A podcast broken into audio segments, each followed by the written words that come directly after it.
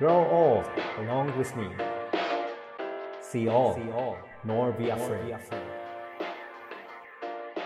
Radio, radio, radio, radio, radio.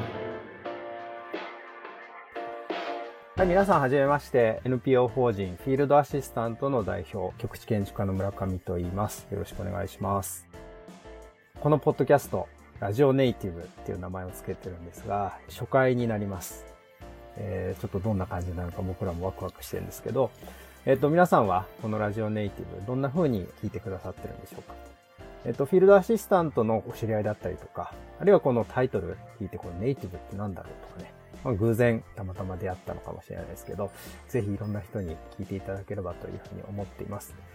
じゃあここでですね、この一緒にラジオネイティブをお届けする仲間をご紹介したいと思います。お願いします。はい。NPO 法人フィールドアシスタントの今井翔と言います。どうぞよろしくお願いします。お願いします。えー始まりましたね。そうですね。やっぱり最初はこのネイティブっていう言葉ですよね。うん。僕らいろいろ考えた村上さんと話し合ってこのネイティブっていうのはつけてきたかなと思うんですけれども辞書的にまあ言うと出生地のとか自国のとかうん本来のとか、まあどっちかっていうとその国に生まれて育ってずっとそこの土地に暮らしている人たちっていうイメージがありますよね。そうですね。まあ、対義語って言っていいのかな、うんあの、パイオニアっ。ていう言葉があるかなというふうに思うんですけど、僕らこのフィールドアシスタント、まあフィールドって名前がついてますけど、フィールド結構こう極地をターゲットにしてたりするので、まあ宇宙とか、えーヒマラヤとか、南極とか、はいそ。んなのなんですけど、まあそういった極地に行く人たちはこの今の言葉で言うと、こう、パイオニアが多いんですよね。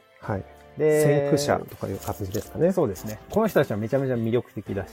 うんで、ある意味、あの、ちょっと常人じゃないっていうかね、はい。あの、いろんな装備も含めて。でも彼らはその冒険をする中で、えーパイオニアが冒険する中で、やっぱりまあ、一時期であっても生活をしてるわけですよね。暮らさないと、食住がないとダメだっていう。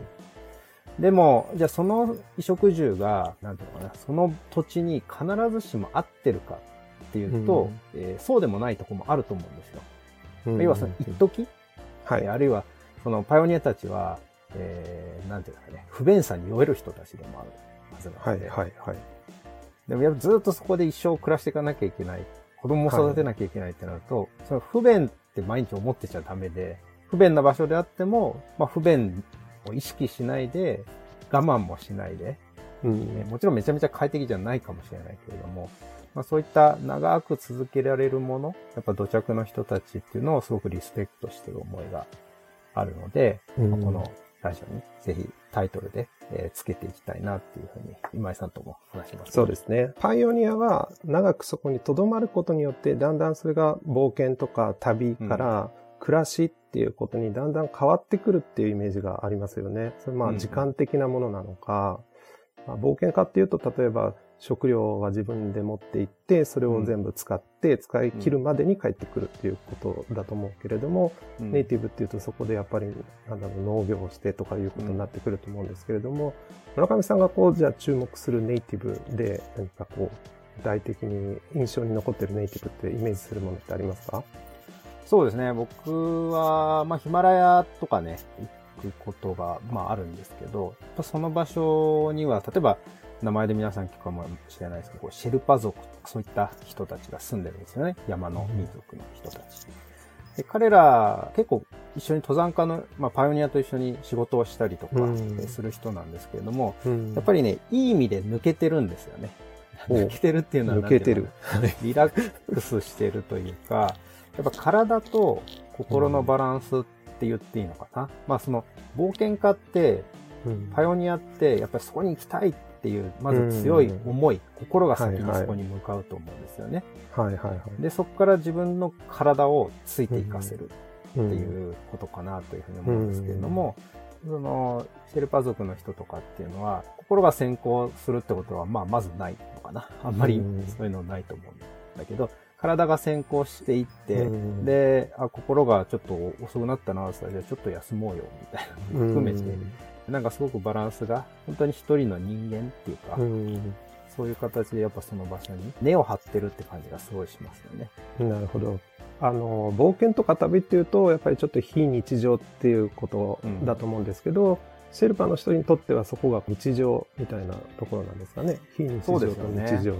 からやっぱりずっと心を先行させて頑張ろう頑張ろうとか強くあろうとかっていうのだとやっぱり続かないと思うんですよね。うん、もちろんほら、パイオニアって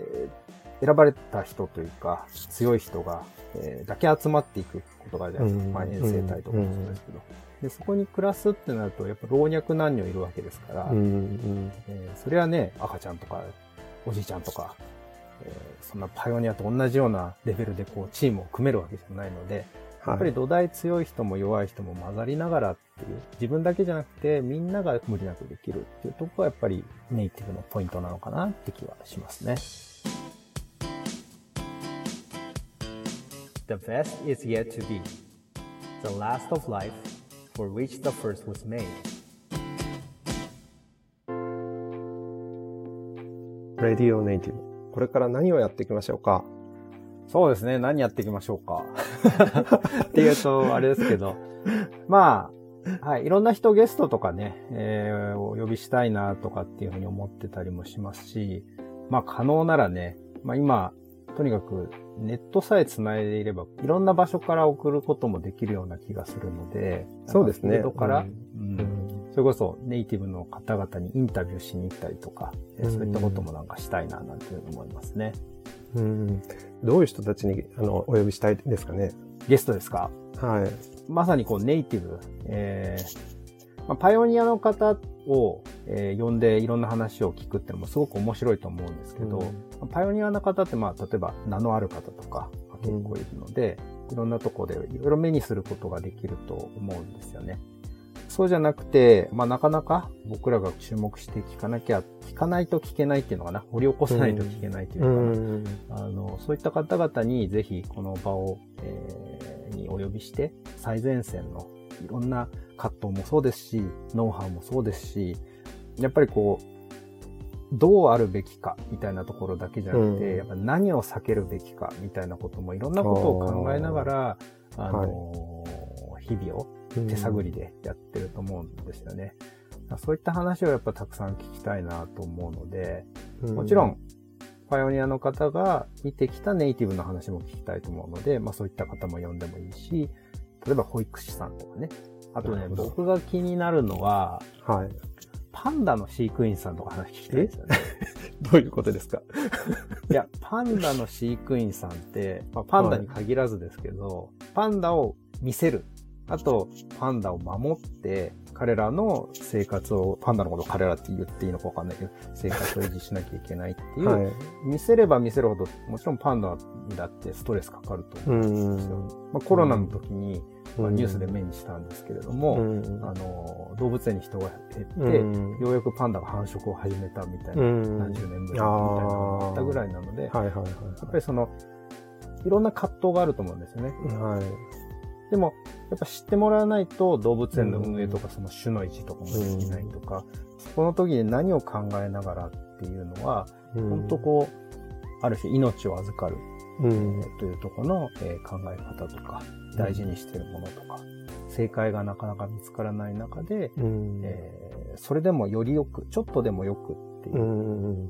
僕はそこがネイティブっていうキーワードの気がするんですよね。今井さんとかどうです？どんな方に話聞きたいですか？あの、僕たちが発信するっていうよりも、これはなんかあの、僕たちが学びたいっていうか、僕たちが一番楽しみにしてるんじゃないかなってすごく思うんですけれども、うんね、一緒に学びたいなというふうに思いますよね。うん、ゲストの人たちに話を聞くし、そこで意見の交換とか、僕ら、あの、誰もがその冒険とか旅にいつも行ってるわけじゃないですし、まさに今なんかもコロナ禍で基本的に外に出ていくのが難しいこの日常をこうどう過ごしていくかっていうそのヒントになるような話をどんどん聞けたらなというふうに思いますね。そうですね。うん。これ聞いてる皆さんも、こういう人の話聞いたらいいよとか、逆にこういう人の話聞いてみたいっていうリクエストとかね、うん、ぜひお寄せいただいたら、えー、嬉しいなというふうに思います。そうですね。はい、じゃあ今回はこの辺で次回にしたいと思います。はい。ということで、リオネイティブ、お相手は NPO 法人フィールドアシスタントの村上祐介と